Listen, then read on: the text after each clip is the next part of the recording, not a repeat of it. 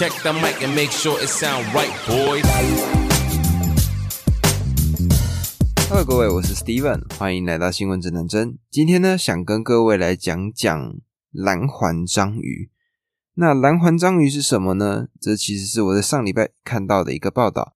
那这发生在上周一的时候，有一个民众他到新北市淡水的菜市场，他想要买章鱼，结果呢，他差一点就误食了具有强烈毒素的蓝环章鱼。那幸好在吃下肚的时候，他询问店家跟网友，那他才阻止了这个悲剧的发生。那当时呢，他其实是买了一斤的小章鱼。那回家之后呢，发现其中一只它的花纹长得特别不一样。那因为这个疑虑呢，所以他并没有把这只章鱼丢到锅子里去。这个网友呢，他后来就拿了这只章鱼回到了菜市场的摊贩。原先的那个店家呢，就只是说这只章鱼比较不一样。那后来呢，他就走到了另外一家老字号的店，他专门是卖章鱼的。那他们就说了，这只章鱼是剧毒无比的蓝环章鱼。这个蓝环章鱼只要吃下去，它可以在数分钟之内毒死二十六位的成年人，所以呢，是一个非常具有剧毒性的物种。那为什么我今天要讲这个呢？其实就是我在看完蓝环章鱼之后，那我再去网络上找了很多关于这个具备毒性的生物的报道。那我后来呢，就发现说，其实蓝环章鱼呢，它身上的这个毒素叫做河豚毒素。这个河豚毒素呢，是一种神经的毒素，它不只出现在蓝环章鱼身上，例如说河豚啊，呃，蓝壳的瓜牛啊，或者花旦蟹这些其他的物种，它们也拥有这样子的毒素。那科学家呢，他们从河豚的身上分离出了这个河豚毒素。而现在呢，河豚毒素是已知最有效的一种毒性，只要稍微的两毫克，它就可以杀死一个成年人。而且它这个毒素呢，它并不会被烹饪给破坏，只要半盎司的河豚就可以致命了。它是透过什么样的方式夺走我们的性命呢？它是透过麻痹我们的肌肉跟神经，导致我们的呼吸衰竭。那每年呢，都有不少的人因为误食了这种河豚毒素。而不小心，呃，离开人世。那最经典也最著名的案例呢，是在一九七五年的一个歌舞伎演员，他的名字叫东光五郎八世。他声称呢，他自己具有抗拒这个毒药的能力，所以呢，他就在完全没有任何防备的情况下，在京都的一间餐厅吃下了完全没有处理过的河豚，结果最后呢，他就嗝了。对，他就死掉了。所以呢，这也真的是可以让我们知道，说人呢，真的是不要铁齿比较好。那当然，除了刚刚所提到的这些物种以外，在近些年来呢，也发现不只有海洋的生物，它们具备这个河豚毒素。在日本的蝾螈，或者说巴西的青蛙，它们也发现了一模一样的毒素。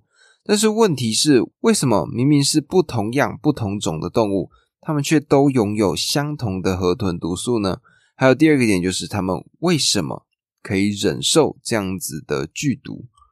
那对于第一个问题，也就是不同种的动物为什么都有河豚毒素？他们的解释呢是认为动物他们找到了合成毒素的方法。那为此呢，他们就去做这个实验。他们呢在充满无菌水的水族箱里面，将河豚投入其中，去观察河豚呢它是否有办法用这个它自己的能力。去产生河豚毒素，结果发现呢，在河豚待在这个无菌水族箱里头的时候，河豚它并没有办法产生毒素。而日本呢，他们则是用蝾螈来做实验，他们发现用一些特殊的饮食让蝾螈来做服用的话，这些蝾螈也会失去它的毒性。呃，所以呢，这个解释很明显的是不成立的。那为什么这些不同种的动物它都有河豚的毒素？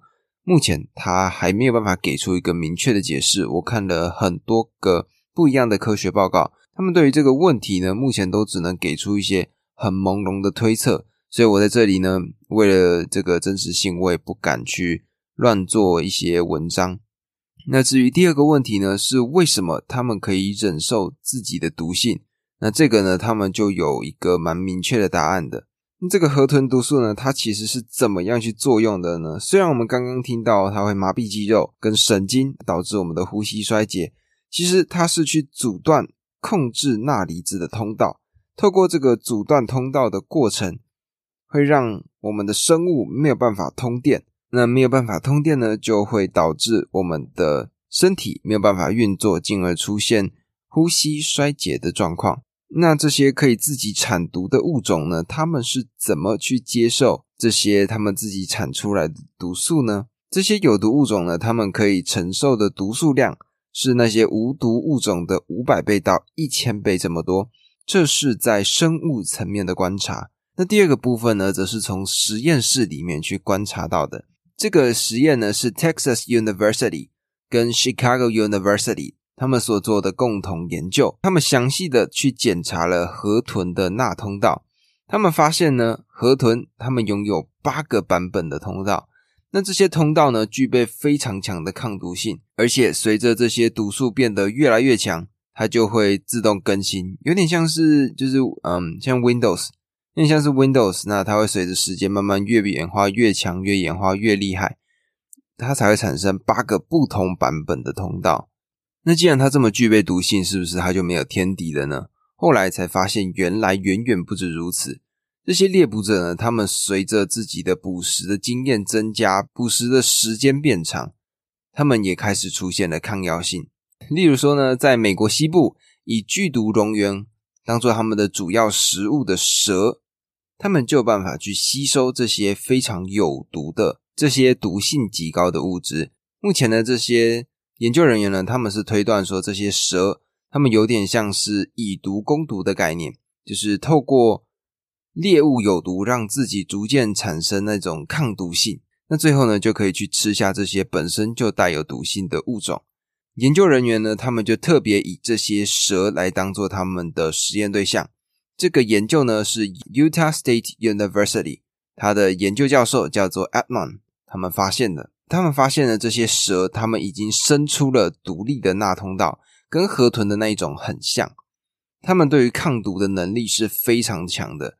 根据这个 Edmond 他所说，光是要固定这一条蛇，他们所用的毒的这个剂量，已经可以杀死九百个人了。那对于这个研究呢，它主要的意义是什么？就是说，他们希望呢，可以透过这种捕食者跟被猎捕者的一个。方式去预测到更多有毒的物种，因为其实现在还是有非常多的物种是没有办法找到的。因为，比如说像巴西雨林啊这种这么大的一个空间里面，要找到所有的物种是非常困难的。那如果拥有这样子的一个实验结果的话，例如说一些长得很漂亮的箭毒蛙，那他们就可以从这些青蛙呢去找到它原先的捕食者。他们就可以去绘制出一个完整的生态网络。这这个呢，就是我在看到这个蓝环章鱼的新闻之后呢，特别去找的资料。我个人认为呢，既然这个新闻都报了，那我们就应该对这些物种有更多的了解，才是嗯，可以避免这种状况再次发生。那这边呢，稍微更新一下最近的状况。我最近呢，就是每天都会去写一些小小的故事，例如说。呃，我在车站上遇到的人啊，或者说我在路边的一些小小的观察，然后我就会把它写进我的每一天的日记里面，可能五分钟、十分钟。这边呢，就稍微带到一个我前几天看到的一个很可爱的小故事。走进高铁站前，我瞥到了一个站在门口戴着眼镜的男生，一叠的传单抱在他的怀里，他四处张望着。人流迅速的绕过他，像是水流遇上了石头一样自行分道。他看起来有些慌张。我想，他拿出一张宣传单，试图去递给别人，但人流没有领情，一个人也不愿意停下来。就这样看着他的手悬在半空中，在他周围的空气像是凝结了一样。他调整了一下眼镜，从他鼓起的胸膛来看。他吸了很大的一口气，像是在给自己打气一样。他做了第二次的尝试，再次把宣传单递了出去，并说出：“欢迎参考看看。”没有人回应，四周都是凝结的空气。这时，一个妈妈牵着一个小女孩走过来。这个小妹妹，她伸出了她小小的手，拿走了那张传单，并对那个男生眨了眨眼，跟着妈妈消失在人群当中。男生他愣住了，口罩出现了小幅度的晃动，我想是在笑吧。望着小妹妹消失在人群后，那个男生拍了拍她的大腿，用热情温暖的嗓门喊道：“欢迎参考看看。”这个呢是前几天我在搭高铁的时候遇到的一个故事，就是那时候呢，我从桃捷下车，来到了嗯桃园高铁站。那在桃园高铁站准备进站的时候呢，就看到在出口处那边。有一个男生，他戴着眼镜，他就抱着一叠传单，他就试图想要去递给人家，可是呢，他就没有那个胆量。他看着这些经过的人，然后他就定在原地，不敢去做任何的举动。那真的是看到那个妹妹这样走过来的时候，觉得说有一种小小的感动吧？为什么？可能真的是大家都在忙啊，但是确实我们很多人对于。拿传单这件事情，我们都会觉得有一点麻烦吧。有些人就会觉得说，为什么我要做这件事情？拿了又没有必要。但换个角度想，这些人他们也是在工作，他们也是认真的在工作。那帮他们拿，他们也可以早一点下班，或许是好事吧。就像如果我今天在路边看到那些发传单的，嗯，婆婆啊，或者说阿公阿妈。那我就会特别走过去跟他们拿，而且一次可能会拿个两三份，因为对于这些人来说，他们真的是很用力的在生活着吧。我们没有办法提供他任何金钱上的援助，那我能做的呢，就是给他一份善意，拿拿个几份他的传单，让他觉得今天可以好过一点，让他觉得他的工作可以早一点完成，这是我很常会去拿传单的原因。真的觉得现在善意真的越来越少了吧？而且很多时候呢，就是会有骗子，他们会利用我们的善良。像我记得呢，我在在高中的时候呢，我就有一次在假日的时间点，自己一个人搭车上了台北。那大家也知道嘛，北车如果是陌生人第一次来到这个地方的话，那根本是一个迷宫。所以我在北车的地下层的时候出现了。非常严重的迷路，因为我根本不知道要走哪里，每一个都是通道，每一个都不一样。